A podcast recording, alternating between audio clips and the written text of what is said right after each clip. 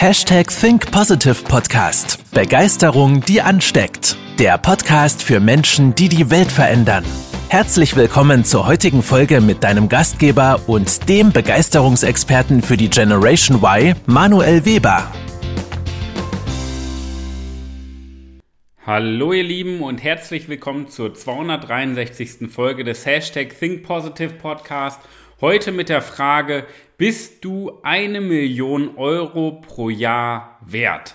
Ich weiß, diese Frage wird viele Menschen triggern, weil das Thema Geld und Einkommen viele negative Glaubenssätze, die uns eingeredet wurden, zum Vorschein bringen. Und jetzt wirst du vielleicht denken, ja, ist der Manuel jetzt ja auch so ein Kapitalist geworden und hat er seine Basis verloren, seine Werte verloren, das ist Zwischenmenschliche, das gute Menschen zu sehen. Und wenn du solche Gedanken vielleicht hast oder auch andere, hör dir die Podcast-Folge an, denn einen wichtigen Ratschlag gebe ich dir zum Anfang mit. Sei ein Verwerter und kein Bewerter. Weil es gibt viele Menschen da draußen, die jetzt sagen, so eine Scheiße höre ich mir nicht an. Ähm, das sind die Bewerter. Warum? Weil sie vorher ein Urteil fällen und sich gar nicht weiterentwickeln wollen. Die Verwerter, die müssen nicht alles gut finden, was sie hören, aber aus allem, was sie hören, ziehen sie sich ihren eigenen Transfer. Und dann kommst du weiter im Leben. Also das erstmal so zum Start, weil dieses Thema natürlich sehr, sehr viele Emotionen in uns Menschen hervorruft, weil unsere Gesellschaft in Deutschland ja absolut Antikapitalismus ist und die meisten Menschen da draußen sagen, ja, Geld ist für mich nicht wichtig. Das sind aber die Menschen, die jeden Monat aufs Konto gucken und beim Chef nach einer Gehaltserhöhung fragen und ähm, keine Ahnung haben, wie sie die Fixkosten bezahlen, sich ein Haus auf Pump kaufen. Das sind die Menschen, die dann sagen, Geld ist mir nicht wichtig. Und da merkst du ja schon, wie, wie ähm, kontraintuitiv das Ganze ist. Das ist ja eine Selbstverarsche par excellence. Ja? Und das, dadurch entsteht ja auch immer diese Ethikdiskussion. Ist ein Mensch überhaupt irgendeinen Betrag wert? Oder in dieser Frage, ist ein Mensch eine Million Euro wert? Und letztendlich können wir die Antwort doch gar nicht darauf finden. Weil ob der Mensch eine Million Euro wert ist, ist sehr subjektiv. Ja? Weil das kommt natürlich immer darauf an, magst du den Menschen oder nicht. Und deswegen dürfen wir nie schauen, ist der Mensch eine Million Euro wert oder mehr oder weniger. Ja? Denn das Gehalt oder das Einkommen ist im Endeffekt das, was du wert bist, bedeutet den Wert, den du für die Wirtschaft und für andere Menschen bringst. Das ist der Wert, den du im Endeffekt durch dein Gehalt, durch dein Einkommen bekommst. Entweder auf emotionaler Ebene ist der Wert, das heißt, wenn du einen hohen Wert auf emotionaler Ebene für andere Menschen hast oder vor allen Dingen, so ist unsere Welt, auf rationaler Ebene, wenn du da einen hohen Wert hast. Und du bekommst also am Ende des Tages immer das, was du wert bist. Das ist ein ganz, ganz wichtiger Satz. Dein Einkommen ist das, was du wert bist. Bedeutet, wenn du denkst, du bist mehr wert oder du hast mehr Gehalt verdient, dann ist das nicht korrekt. Punkt. Ja? Wenn du denkst, du bist mehr wert, ist das nicht korrekt, denn deine Überzeugungen spiegeln dein Einkommen wieder. Die meisten Menschen sagen ja, Gehalt ist eine Bringschuld. Mein Chef muss mir mein äh, Gehalt bezahlen und ich habe eine Gehaltserhöhung verdient, weil ich jetzt schon länger dabei bin in der Firma oder sonst irgendwas. Und das ist Quatsch. Du musst dich immer fragen, welchen Wert lieferst du? Und wenn du eine Gehaltserhöhung möchtest, musst du dich fragen, welchen Mehrwert hast du jetzt seit der letzten Gehaltserhöhung gegeben und wirst in Zukunft noch mehr geben. Und mit dieser Gehaltsforderung gehst du dann zu deinem Chef. Weil das ist doch der Punkt. Ähm, du bekommst doch kein Gehalt für die Zeit, die du da bist. Du bekommst auch kein Gehalt für deinen Job. Das musst du verstehen. Das Gehalt, was du jetzt gerade bekommst, schön und gut, das ist für die Stunden, die du arbeitest und für die Aufgaben, die du tätigst. Aber du bekommst doch nicht mehr Gehalt, wenn du genau die gleiche Arbeit tätigst. Und das ist der entscheidende Punkt. Ja? Denn das Thema ist emotional aus der Perspektive, zum Beispiel auch mal ähm, aus einer anderen Perspektive das Ganze zu betrachten, nicht nur ähm, diese Ethik dieses Ethikthema, sondern aus emotionaler Ebene, dass die meisten dann auch sagen, ich brauche kein hohes Gehalt, ich bin doch zufrieden, ich brauche nicht immer mehr, mehr, mehr. Das sind ja auch nur Glaubenssätze. Oder mir ist viel wichtiger als ein hohes Gehalt, ist mir viel wichtiger, ein guter Mensch, ein wichtiger Mensch zu sein. So, und jetzt merkst du, was Glaubenssätze ausmachen. Weil du vergleichst gerade zwei Lebensbereiche miteinander. Du sagst doch auch nicht, ich brauche keinen Partner, weil ich gesund bin. Oder ich muss nicht gesund sein, weil ich einen Partner habe. Das sind verschiedene Lebensbereiche. Und du kannst ja jetzt nicht sagen, ich brauche kein hohes Gehalt, ich brauche keine Finanzen, weil ich bin, äh, mir reicht es, ein guter Mensch zu sein. Das heißt, du stellst zwei Lebensbereiche in den Vergleich.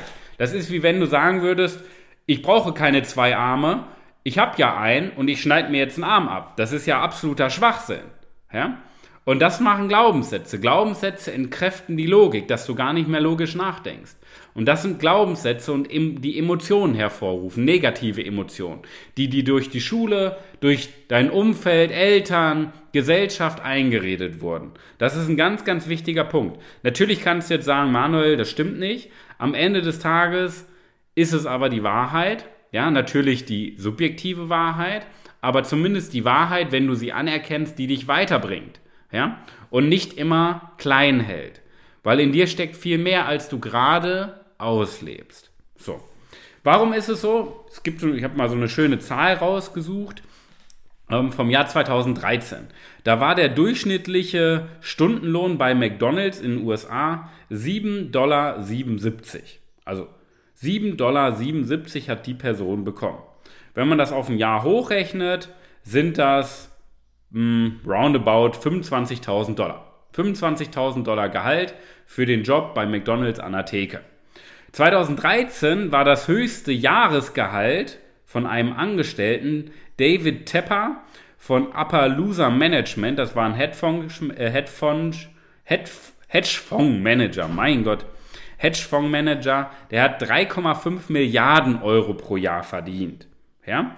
So, was ist jetzt der Unterschied zwischen 25.000 pro Jahr und 3,5 Milliarden?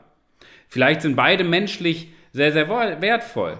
Vielleicht ist ähm, der David, der David ein bisschen menschlich wertvoller. Wir wissen es nicht. Wir wissen aber auch nicht, ob die Person bei McDonald's vielleicht netter oder menschlich wertvoller ist. Wir wissen es nicht.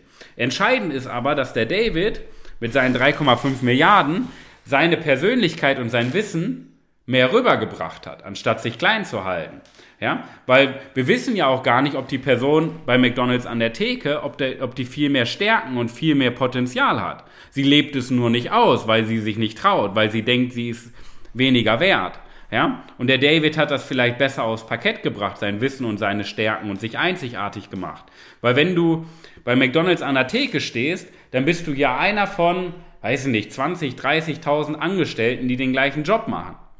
David Tepper hat es natürlich geschafft, seine Persönlichkeit und seine Stärken on point zu bringen, sich nicht vergleichbar zu machen. Das ist vielleicht schon mal ein Unterschied. Weil der Job bei McDonalds ist standardisiert.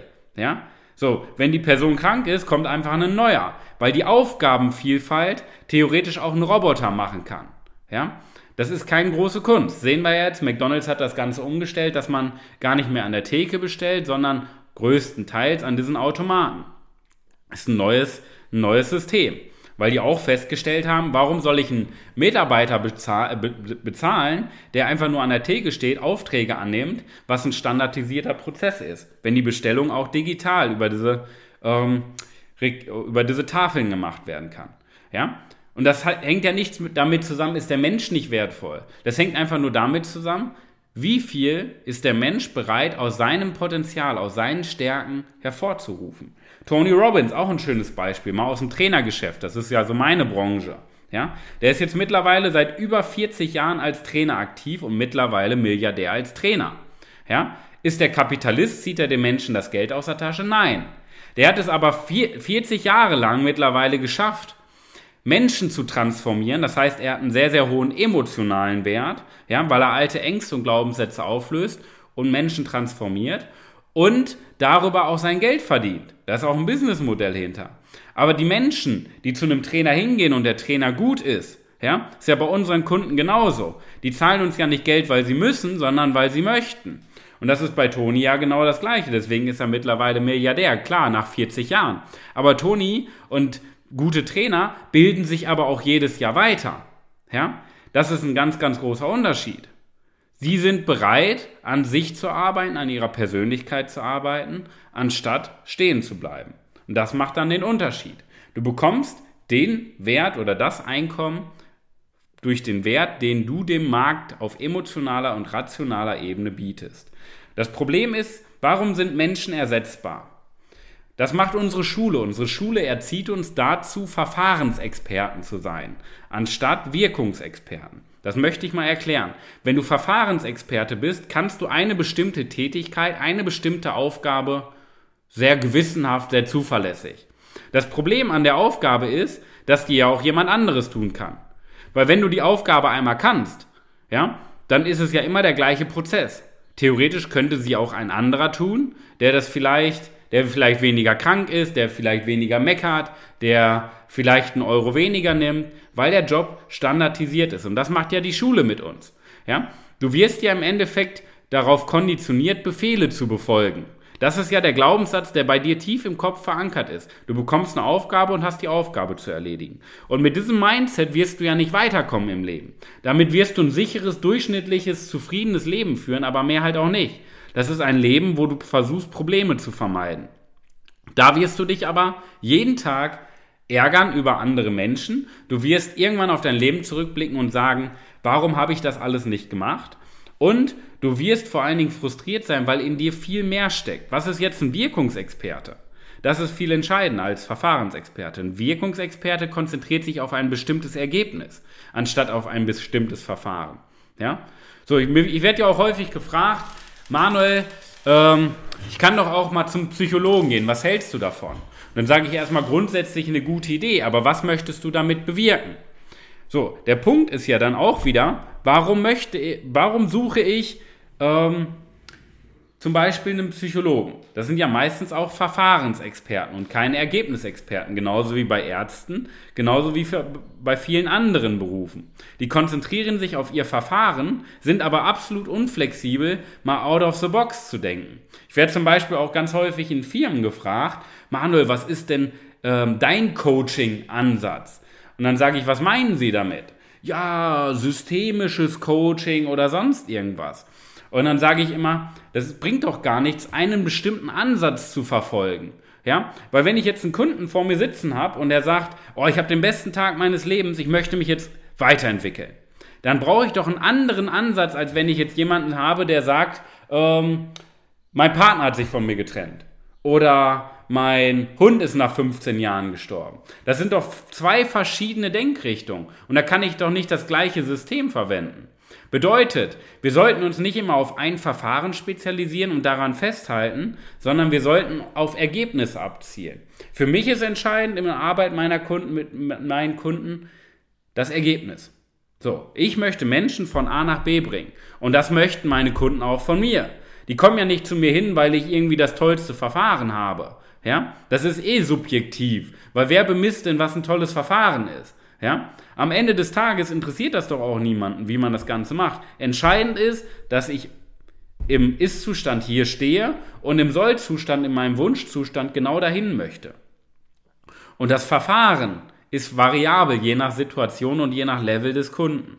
Und darauf solltest du dich auch spezialisieren. Überleg mal, welche Ergebnisse du erzielst und halt nicht immer an diesem gleichen Prozess fest. Ja? Weil am Ende des Tages ist Gehalt eine Hohlschuld. Ja? Keine Bringschuld. Das heißt, dein Chef ist nicht dafür verantwortlich, dir Gehalt zu zahlen. Das ist erstmal schwer zu verstehen, weil du bist ja Angestellter, dein Chef muss dir doch Gehalt zahlen. Mit dieser Denkweise wirst du aber nie als Führungskraft oder darüber hinaus als Leader weiterkommen. Es ist eine Hohlschuld. Das heißt, du musst dich fragen, welche Wirkung erzielst du? Welche Ergebnisse erzielst du? Welche Ziele erreichst du? Und nicht an einem bestimmten Verfahren festhalten, weil das ist ersetzbar. Es gibt so schöne Studien über Zukunftsforschung, dass bis 2030 900 Millionen Arbeitsplätze dem Erdboden gleichgemacht werden. Nicht ersetzt werden durch neue. 900 Millionen Menschen verlieren ihre Arbeit und werden es ganz, ganz schwer haben, eine neue Arbeit zu finden. Warum? Weil sie Verfahrensexperten sind. Und Verfahrensexperten fallen der Digitalisierung, der Globalisierung, Roboter und künstlicher Intelligenz zum Opfer. Ja, und jetzt kannst du natürlich sagen, oh, ich bin Opfer, oh, alles so schlecht, Angela Merkel, Bill Gates, alle sind so schlecht. Am Ende des Tages bist du selber dafür verantwortlich, ob du einen sicheren Job hast, weil du dich einzigartig machst, oder ob du dich vergleichbar machst. Punkt. Und jetzt der Transfer. So, was kannst du daraus mitnehmen?